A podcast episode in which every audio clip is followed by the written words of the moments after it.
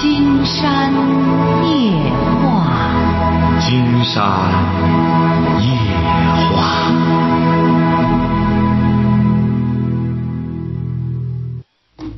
晚上好，听众朋友，我是您的朋友金山，很高兴和朋友们相会在午夜。马上接我们朋友电话哈。喂，你好，这位朋友。哦，你好，金山老师。啊，我们聊点什么？我们之间夫妻的夫妻之间的事，我想跟你谈一谈。什么之间的事儿？呃，就呃，这这两年两有两年多了，俺这个丈夫他一直什么活都不干。呃，我我不让他干活，他还好了在那坐着看电视。不是您多大岁数了？呃您多大？不是您多大岁数了？呃，他四十八岁，我五十岁。啊，你五十岁，他四十八岁，你要什么事儿吧？你们现在是什么事儿吧？我就是给不想不想跟他再生活继续下去了，我想你们几个孩子？三个。三个，哦。三个孩子都多大了？呃，那大女儿二十六七了，结八婚了；二女儿也结八婚了。最小的多大？还还有一个儿子在上高中，上高二。哦，你是什么文化？我是初中，他呢？他是高中。啊，你不想过了？你想干嘛呢？我我看他一，我说这个儿子还小，还需要花钱，家庭消费还随行大王，呃，这个消费很高。不是你他你家里消费主要靠谁挣钱呀？呃，这两年两年两三年以前以来，呃，我们两个都在玩我一不是不是，你俩都在玩什么？呢？不是不是，听着，两三年之前谁挣钱呀？呃，那我是帮助他，就是干点干一样干一样生意，干一样生意，干一样就干一样垮一样，干一样垮一样。一开始干的时候是我辅助他干，他到干起来以后他就不听我了，就该给我操了，一操我就不管了，我就撒手了，一撒手到一边去了，上一边玩去了也不管了，他那边干着干着就不是你俩这两三年玩什么呢？关键你俩玩什么呀？什么也不干，不是你俩什么也不干，你俩干什么？呃。哎，你俩干什么？金山在问您，你俩玩什么？关键啥也不干。呃呃，那个嗯打牌打牌还打麻将吗？打打麻将、打牌，哦哦，就干这个。哦。现在也就是说，玩这个东西还不过瘾，就想怎么着，不想过了。啊，我我也是玩不下去了。我看到我儿子一直一直在上学都需要钱么，家庭消费都需要钱。啊反正大概就是两年吧。他呃一直就是玩玩当牌。我一般情况下我也是顾家的，就是说我也是为我儿子为我这女儿有什么事了，我去处理去，我去解决去。我儿子他小，就是反正他我儿子沟通都是跟我沟通，他啥都跟我说，不过他也不太跟他说话。我都我整天在催他，我你你做的啥吧？好了，听着哈，听着哈听着听着，啊你俩没事儿，你呢不要无事生非。你作为一个母亲呢，你也五十岁了，离了婚之后，倒霉的是你，记住了哈，您千万不要找倒霉。因为我们很多女性朋友说，我可以找点什么活干，找点什么，但是千万不要找倒霉。你呢，就是无论丈夫怎么着，你不是也扶持过他吗？怎么着好话呃歹话的，这样怎么想办法再和他一块儿再干点事儿，再让儿子呢能够平平安安的读完高中。要是能有幸读个大学的话呢，那也是你们的造化。哦让孩子呢多受点教育。记住了，打现在开始，你少说多做。您多说无益，说出来之后不是在伤别人，是伤你自己，伤你自己的亲人。记住了哈，打这以后少打牌，少打麻将，两个人想办法干点活但不是说要为儿子怎么着。儿子呢，读个高中也花不了多少钱，只是你们呢要给孩子做个好榜样。好榜样是什么呢？你才五十岁，他四十八岁，你们俩不能光整天玩啊，起码干点事儿，边干着点事儿玩也成。因为你整天打牌打麻将，你也会打够了。最终你看，打那个打够了，两个人就想掐架打仗。你打那个的结果，最终就是打仗掐架。他为什么西方人？你看，精气神儿也足，他为什么不打牌打麻将去呢？而是他打球。哦哦，哎，踢球，他这样呢强身健体，而且是回过头来歇着的时候他看书，而我们现在很多朋友呢是打牌打麻将，最终打的精疲力尽，因为这也是脑力劳动啊。哦，对。说说白了，哦打的很多人打的这这这这打出毛病来了，继续打呀，哎呀，所以说这些东西啊，它是伤身体的。所以说西方人尽管是来了之后教会了人家，人家也不不玩儿人家就觉得这个打牌在屋里一坐坐上一天，这这打麻将一弄弄上一宿，他户外活动多好呢，呼吸新鲜空气。所以说这就是理念的不同。金山建议你俩都戒掉这一口哈，以后给孩子做个好榜样哈。往往这些朋友呢，越是讲起来没完，很愿意讲他的一些东西。金山觉得对听众来说，它是一种遭罪儿。金山为了听众哈，少避免点这个，让让听众朋友这样委屈自己的耳朵。喂，你好，哎喂，你好，你是那金山老师吗？没错，我们聊点什么？喂，你是金山老师吗？没错啊，你还听不见是吗？啊，您说就成了。您的话，金山听得很清楚。啊，是这样的，金山老师，哎呀，我是嗯得了那个产后忧郁症了呢，心里老烦，我就想跟您聊聊。您多大了？我今年三十了，刚生完孩子吗？嗯，现在小孩三个多月了，孩子三个多月。嗯。你听金山的节目听了多久了？嗯，说实话我每天听，几乎说实话，说不是听了多久了？听了，你听多少是十来年了。十来多年了吧？你听了十来年了，还是你家里人听了十来年了？我父母听了十来多年了。你听了多久了？金山要问您，给您治的病，一定要知道你听了多久了。我听了，偶尔听过几次。偶尔听过。几次哈，听着哈，偶尔听过几次。嗯。你得产后忧郁症是很正常的。你打这以后，您记您是什么文化？嗯，小学吧。小学哈。嗯。您刚才给您说话的那是谁呀、刚才那是跟我说那是我母亲。您母亲还是您婆婆？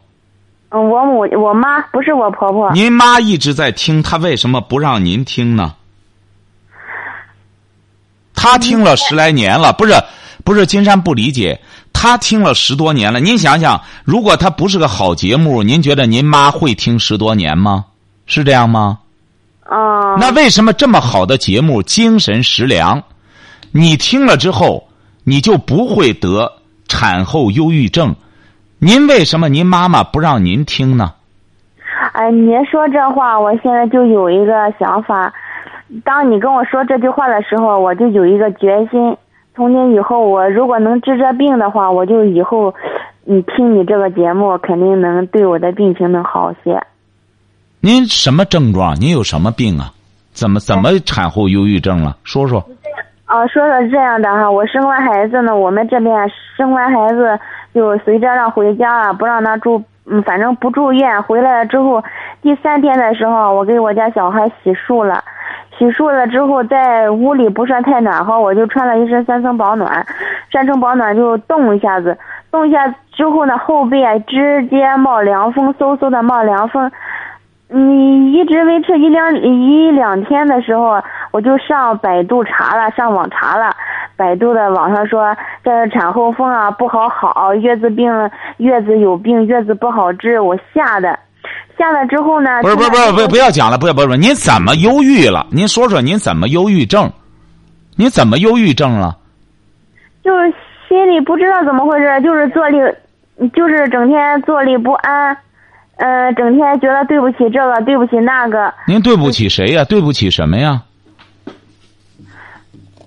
哎，对不起什么？就是现在是三个月之前的事了。就是说，嗯，也月子的时候，反正就是说自己在屋里啊，就待不住，就特别觉得自己特别孤单。自己屋在屋里嗯待不住，特别孤单，觉得晚上就老是给别人打电话，哎，就说一些，就现在就说您也不忧郁啊？不是他忧郁，不是不是不是，对不起那个。他要忧郁的，他在屋里，您听着听着，他忧郁症的没你这么多话呀，而且忧郁症的他在屋里能待住啊，像您这个，谁给您说的？您得了产后忧郁症了？谁给您说？您又看的百度吗？呃，不是看他的百度，我去那济南精神。哎，别别别别别别别别别别说了，别说了哈！就花多少钱了看病？我现在花了有小一万了吧？哎，好，您看家里还是有钱哈，记住了哈，经常告诉您哈。嗯嗯。从您现在这个状况来看，金山觉得您不像有着忧郁症的哈。呃，第二天你好好的锻炼身体。呃，现在像结了这个生了孩子就出院回家的，这个也很正常，晓得吧？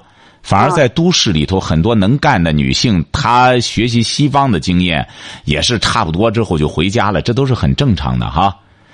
你现在这种精神状况和您受教育程度有着密切的关系。您三十岁有密切的关系。对，因为您三十岁，小学文化，您这属于这个。就属于凤毛麟角的学历了哈，您为什么没读书呢？那时候？那我学习不太好啊。好，记住了哈，记住了哈，那就是说学习不太好哈。您这个病很简单，您就您要听金山的节目，你光说非得这个治病，那这么功利不行。你比如说，如果要是您真正觉得身体不舒服哈，因为你刚生了小宝宝，一个女孩子生过孩子之后，基本上说白了，哎呀，就就就是就是就是说白了，就是人生的一次涅槃呀，很不容易啊。这女性伟大也在这儿，因为她要延续后代，要遭老大罪儿了。你要觉得身体实在不舒服，金山觉得您呐。不要再看什么精神这一方面的了，好不好？哦哦。哎，到正经大医院里边看看，有什么检查检查各种指标没什么毛病的话，你比如说这个产后呢伤个风什么的，的确是有的时候过去说不好好，晓得吧？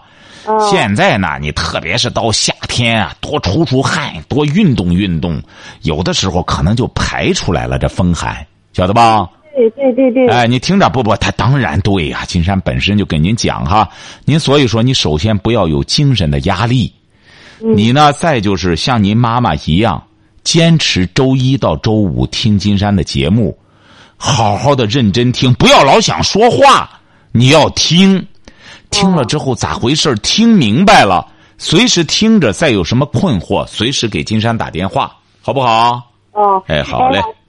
哎，我是这样的，您您现在哈，我就麻烦您，我就说现在有把我心从头到尾，我为什么得了这种病，我想跟您说一下。哎，不行不行，您不能说，您不能说。首先，金山告诉你，您您没这病，您没这病。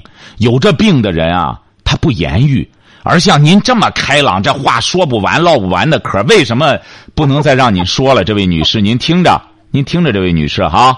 啊，哎，因为我们有上亿人在听节目，不可能您一个人这样唠起来和金山唠起来没完，还有很多朋友更需要帮助，晓得吧？啊，您全当我知道您的意思。哎，您做点公益事业，您做点公益事业，为别人着想一下。您还是听别人讲吧，好吧？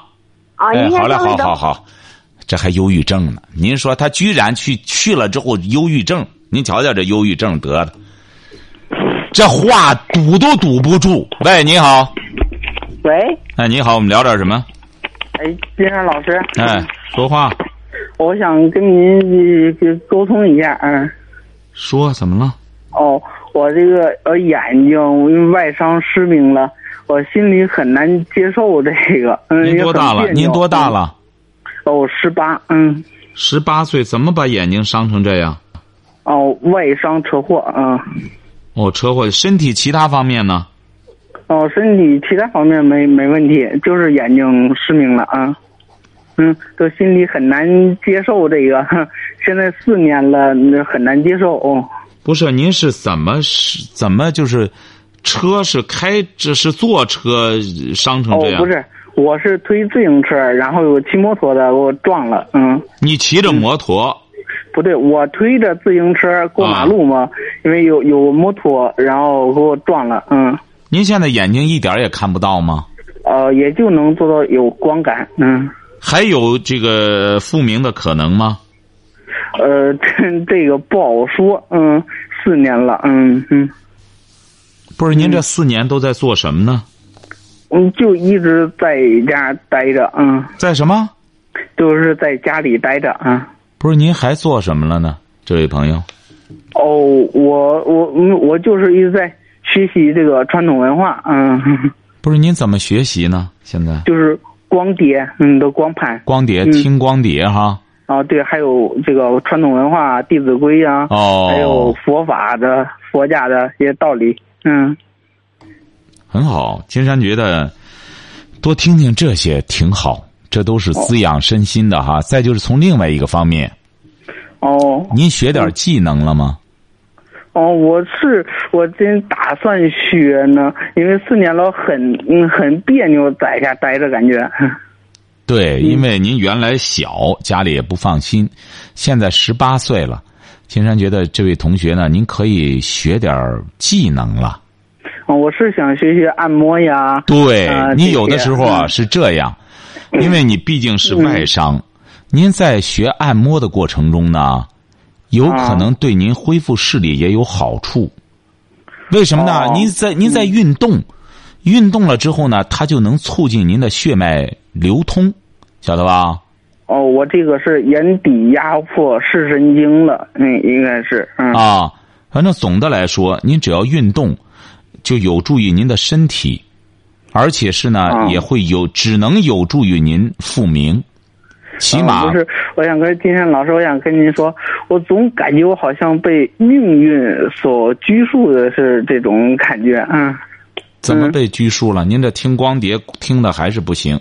您这听节目听金山的节目听过几次？哦，我是大概一零年、一一年这样吧，因为一我是天津蓟县这门的。有时候信号不清楚，我哦，您是天津蓟县的这个台，嗯。哦，天津蓟县的，哦，离着远，哎。啊，对。所以说，这位这位同学啊，金山觉得您有这种心态，足以说明您接触的这个这个文化的这个这个 这个整个结构哈。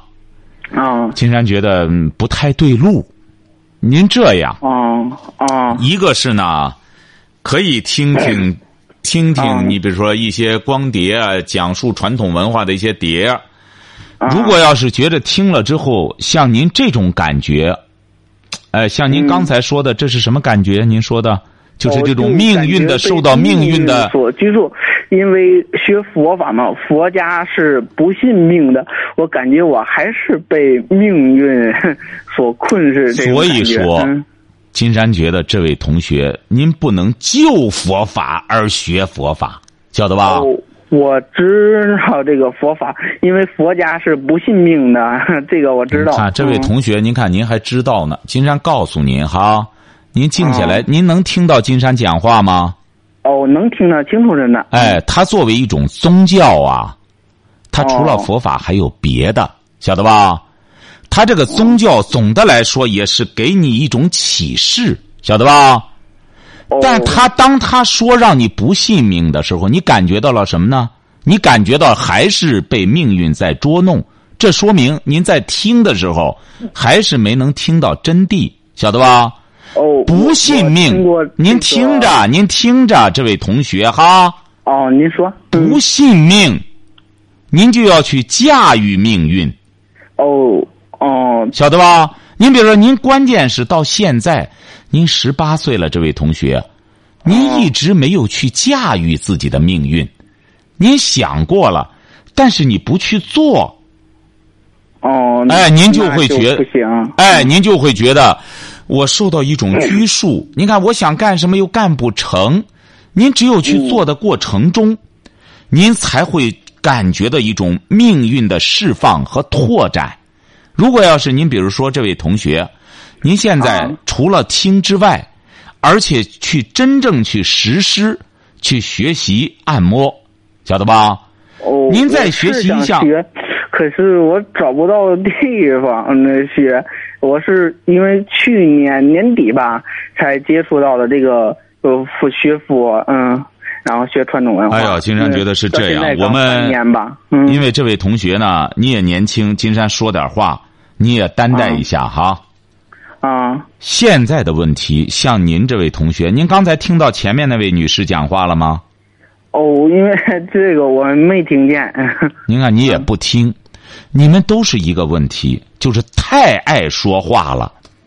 你也听佛法，佛家更多的话还是让您不说话的，哦，对少说话。是不是讲的不打妄语呀？嗯。哎，不是不是，就是您太想表达，您可以表达。你比如说，这位同学，你如果要是在口才方面，你要想拓展自己的口才，你要讲出来，想让人爱听，你也觉得能像金山这样去主持节目的话，可以。那您在这方面，您在这方面多去努力，您就可以多听一些汉语言文学的课程，提高您的一种语言的哦表达能力，晓得吧？我我是想学习，我说我眼睛就是不行，我如果眼睛要好的话，我都想学习学习这些传统文化，学习学习这个风水上的，因为我对这个风水有时候不是，您不要再谈风水。了。好了，不不要再谈这个了。这位同学，您究竟究竟想和金山谈什么？嗯哦，我都想跟您谈谈，呃，这个眼睛很难接受，怎么能让我接受这个？那好的，金山告诉您哈，学金山告诉您，这位同学哈，啊，打现在开始少说话，少说话。哎，少说话，就开始去学这个什么，去学这个按摩。不是，关键是我现在没地方学去。随便都有。您比如说，您随便找个地儿，他现在那种按摩的那种诊所什么，您可以去了之后，一开始作为义务性的，先先开始接触一下，慢慢慢慢的去领悟老师，手法我。能不能在节目里求助一下？嗯，啊，可以可以，看求助一下，看谁想帮您也可以。我我因为在收音机里以前听说过有一个公益机构，它是专门培训这个就是视力障碍的，可以培训啊，可以可以可以可以什么都是。您这样，嗯，您把您的联系方式告诉导播好吗？哦，我都现在说一下。哎，不不，您告诉导播吧。金山担心您别再有人再去，您再上当受骗啊！记住了哈。如果要是有朋友想帮助那位盲人朋友们呢，也可以打电话哈。喂，你好，这位朋友，喂，你好，健康老师吗？那我们聊点什么？哦，我嗯，我和我女儿的事。啊，您和你女儿怎么了？我女儿今年十三岁啊。嗯嗯，我让他学习什么的，她老师就说他学习现在在班里也在那个七八名上。嗯，您是什么文化呢？我是初中啊，啊怎么着呢？他这不七八名，这不挺好吗？啊，不是他那个，我让他那个嗯，他做完老师做完呃星期六的时候做完作业，他就光看电视了。然后呢，我就说他让他呃多看点书什么的，他就他就烦，他就然后啊，不是，您干嘛呢？我吗？啊，啊，我有工作，您有工作，他看电视，谁在家里呢？他看电视，爷爷奶奶呀，那您说怎么办呢？孩子就这么一个生活环境，爷爷奶奶看电视，带着他就看电视了。您说这么小的小孩儿你让他有这么强的自律能力，您觉得现实吗？我们现在啊，金山觉得真是不是可怜天下父母心了，真得可怜天下儿女心了。我们给孩子这么个环境，在家里除了电视就是电脑，除了游戏就是这样玩儿，爸妈玩儿。很上次有一位朋友就这样，逼着他孩子学习，他孩子不学，他两口子就是玩手机玩电脑，他爷爷奶奶人家就只能你老人嘛，能责备吗？看个电视解解闷儿。那他这孩子怎么办呢？十来岁儿。所以说，你这个你没有那个环境，就不能要求孩子怎么着了。你要是说你有那个环境，你带着孩子，啊，金山一再讲，你要真正想让孩子学成个什么样，父母基本上是个什么样。他这个孩子和父母之间呀、大差不差的，走不了多少样。我们千万不要以一种人家那种真是特别之人的一种那种名人的经历，来验证我们一般的普通百姓。你像金山和我们大家都一样，普通百姓啊，就是说，你想让孩子怎么样，你就要带头什么样，啊孩子自然就跟着你学。哦。哎，啊，再再就是今天老师他他老是说我那个我就陪他学习嘛，嗯，他很烦烦，但是他烦过之后，我就跟他做了一份题，然后呢，他就说：“妈妈，你做你太不理解我们了。”嗯，然后他就说：“呃，你看你这样素质的母亲，你不会做母亲。”然后他又说了一句：“嗯嗯，你难道就呃不能让我们平等的交流吗？呃，不让我说我自己的道理吗？”我觉得他是不是读了这几天书，就觉得自己很懂道理了？我就觉得他。有点，他可能觉得比你懂道理啊。他讲的什么道？他现在在跟前吗？啊，他没有，他他住校嘛？他现在十三岁就住校吗？哦，我们这就是十三，他上七年级了，上十三岁。不是，您这是私立学校吗？不是啊，是公立学校。哦，这小孩这么小就住校？哎呀，我们这里从那个六年级，这孩子从六年级就住校。哦，这是农村吗？啊，这是农村吗？镇上，在在那个镇上。哦，镇上都是住校，因为离家远。对，不远，就是五里来地。哎，不管建远，我们那都让住校的。哦，这倒挺好。所以说，你呢，就是多去了解了解孩子吧。孩子既然是很想有观点发表。你作为母亲呢，耐心的听，当他的一个观众也挺好，多听听他讲什么。一个女孩子和母亲想交流一下的话，你不要老压抑她，听听孩子讲什么，先去理解他，消化他的一些东西。啊，好吧。其实我也觉得，就是这个孩子吧，他也挺有自己的观点的。我就觉得他就说，呃，自己就是他有点偏，就说有点偏，就是小，还是以小孩子的观点。大大孩子的观点是什么观点？您觉得？您这大人的观点，你是什么观点？啊，我觉得现在小孩就应该，就是说还是应该听父母的观点嘛。就是您有什么观点给他呢？您就是让他好好学习，是这意思吧？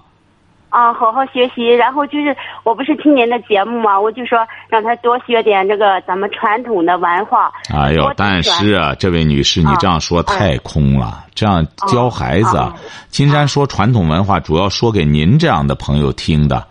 至于给这些小朋友讲，那得单独的再给他们谈。你这样说太空了，他哪知道？你别不用说他了，像我们很多成年人，金山给他讲传统文化，他也不理解什么叫传统文化。啊，哎，这些东西啊，不要给孩子空对空的这样学说话。你要么就干脆让孩子听金山的节目。金山呢，现在也注意了，知道现在很多十多岁的孩子在在听节目。那么我们呢，尽可能的涉及到很多夫妻的事儿的时候呢，尽可能的讲的含蓄一些。啊。所以说，我们个别的朋友就觉得，哎呦，金山怎么讲的不如过去过瘾呢、火辣呢？那看金山的书吧，金山书上写的火辣，自个儿去看去就成了哈。所以说，还是怎么着呢？就说孩子，你真正想让孩子学好，母亲还是给您说的这个样。母亲是个什么高度？不是个学历高度，啊，是个见识高度。啊，哎，母亲有什么样的见识？嗯，想给予孩子，想给予孩子一种什么样的视野，那么孩子就会拥有什么样的事业。更重要的是，母亲的一种品德。什么叫品德呀？母亲，你比如说是与人为善。啊，对。哎呦，金山发现现在与人为善的又有多少呢？首先是。啊！哦，我知道你。哎，母亲要有这种与人为善的这种心态，母亲要有爱心，这些东西啊，都不需要言传身教，都自然而然的，甚至女儿和母亲的一种那种灵性，她就会感悟到。如果要是母亲压根儿没有，言传身教也没用。因为母亲没有，全是空的，女儿她也不可能带这些东西。再说的深刻一点，金山可以告诉朋友们，特别是告诉现在年轻的朋友，啊，哎，准备要孩子，还准备要妊娠的朋友，一定要记住，像这种爱心，像这种品德的传承，都是在母亲在刚刚做胎的时候就已经开始传授给儿女了。哦你比如金山谈了一种教育理念，有朋友还说，现在不能让孩子学太多的东西，要学他天性。金山谈到了教授孩子，孩子在三岁之前一定要记住，他就像一块空白的电池一样，你要让他学特长，一定要学一样东西就要坚持到底。哦如果要是钢琴学一点儿这个学一点儿那个学一点儿都是蜻蜓点水的话，就会像一块电池一样，第一次、第二次、第三次没充满电，再往后永远充不满。我们有位朋友就开始说了，一位淄博的朋友说，现在的理论，你看他总是跟着现在的理论走，而金山这些理论二十年没变，哦就是这个道理。对孩子的传授，他不是说顺其自然，就像那个野草一样随便乱长。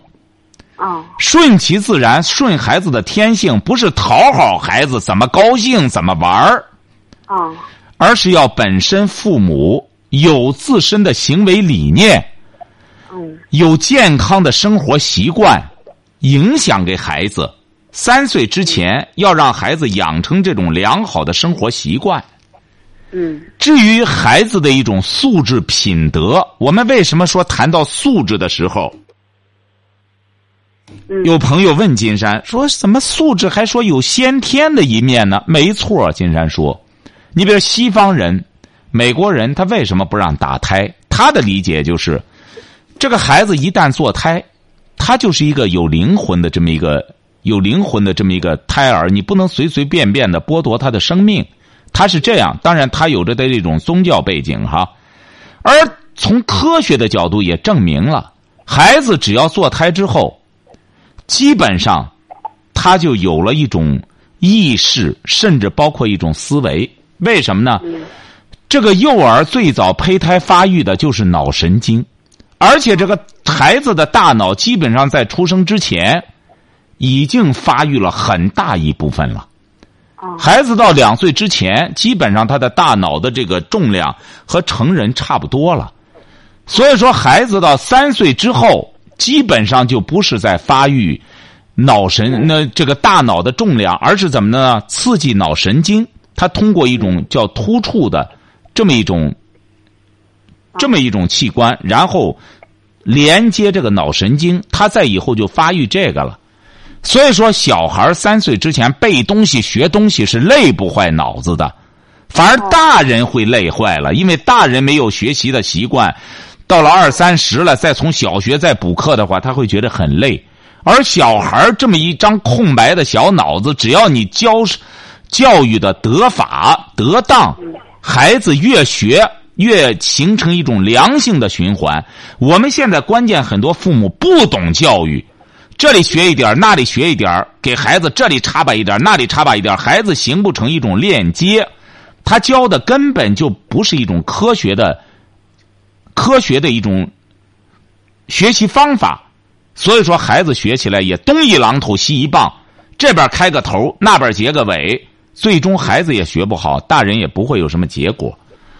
所以说，孩子的素质这一部分，那都是在。做母亲的在妊娠的时候，自的一自己的一种善良啊，一种爱心呐、啊。你比如我们有些父母，孩子一怀孕，有些母亲，她想的是什么？我一定得生个儿，我生个儿，我就可以要挟婆婆，我将来就可以多分房子。你想想，这种想法都会传授给自个的孩子。这小胎儿在肚子里全都学上了。为什么我们有些母亲不理解？怎么我这闺我这孩子一生下来这么财迷，这么这么和怎么着呢？哎，他都学了来了，而且这些东西学上之后再改都非常困难。就这种自私、极端自私、狭隘，这种品质的东西，往往都是母亲在做摊儿的时候把自己的一种品行传授给孩子了。所以说，这就叫素质。这种先天的素质这一部分在改变很费劲，所以说你现在对孩子的这种教育啊，不要完全由着自个儿的一种想法，也不要想当然的听到成人一种什么说法，或者又听到一种什么教育理念，拿着孩子当试验田。打现在开始，静静的先听孩子他想说什么，哎，先听他的，然后有什么不理解的，把孩子这些话和金山进行交流，好不好？啊啊，好了，金山老师。好嘞，好，再见哈。哎，好好。喂，你好，这位朋友。喂，金老师，金山老师你好。哎，我们聊点什么？呃，我想问一下，那个我的孙子快四周岁了，他不去幼儿园，不去幼儿园上学，那个怎么办？或者是明年去行不行？晚不晚？不是他为什么不去幼儿园？不是三岁就可以上了吗？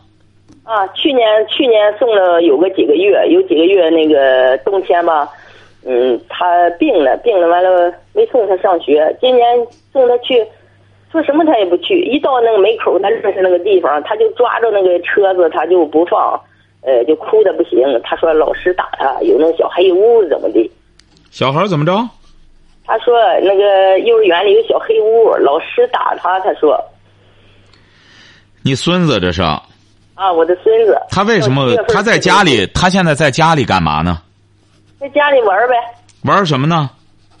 玩 就是他跟着我玩，玩什么出去玩玩什么？就整天出去玩，这样逛荡。啊，逛荡。您记住了，这位做奶奶的，如果要是您这样带着孩子这样玩的话，他以后上学也不愿意上，因为这个玩就是这样，玩不动脑子。刚才金山谈到教育了，像您这孙子，这是最佳的教育期，三岁之前应该说是最佳教育期，您现在已经错过了。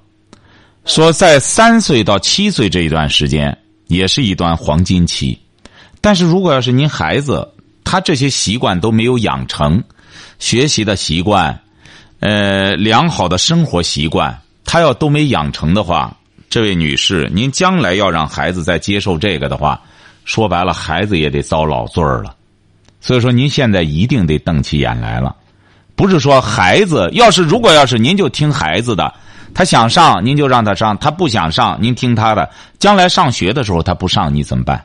我就不愿意去，他去上上学更不适应了。为什么？因为他没有这一段幼儿园的这一段过渡，没有这一段集体生活的过渡，再到小学里，那么再开头的话，他就更困难了。你想想到那时候，他要再不去，你能允许吗？您到那时候再让孩子改的话，那孩子更得遭罪儿。所以说，现在没有别的好办法，只能让他明白，他必须得去幼儿园。如果要是学校里谁要关他的小黑屋，谁要是或者折磨他，你可以给金山打电话。您是哪个幼儿园的？这个幼儿园里的阿姨把孩子关进小黑屋，这样折磨孩子、虐待孩子，那您就可以打电话了。啊，那咱们也不知道啊，反正他自己说。他那他说了之后您不就知道不是他说了之后您不就知道了吗但是他学的也挺快的，都是。哎呦，您瞧瞧，您这做奶奶的，金山觉得您可是这样，您可就把孩子给耽误了。您要再这样给他学这快那快的话，孩子的智商没有差的。现在，嗯，哎，您要再去幼儿园，你看看人家那些孩子学的见识，您就会感觉到差距了。那他们现在就是去的这幼儿园，就是光给看孩子，什么也不学，也没有书，什么也没有。那既然这样，就别去了吧。那您给金山打电话在干嘛呢？这位女士，既然是去了，啥也不学，还不如您在家里教的见见识多的话，那您就还给孩子约定吧。那在家里你就跟着奶奶学，然后上小学的时候不准不去，现在就开始给他约定吧。要不然他上小学再不去，你怎么办？呃，我说的是，就是他上的现在在我们这个幼儿园嘛，就是全天中中午也不回来，也没有书，什么也没有。其他别的幼儿园嘛，有的吧，一天就是接两次吧，那倒是有书。啊，那您就上别的，您上别的幼儿园，有书的幼儿园不就行了吗？哦，那送他别的幼儿园对呀是吧？哎，好吧。哎。好，今天晚上金山就和朋友们聊到这儿，感谢听众朋友的陪伴，祝您阖家欢乐，万事如意。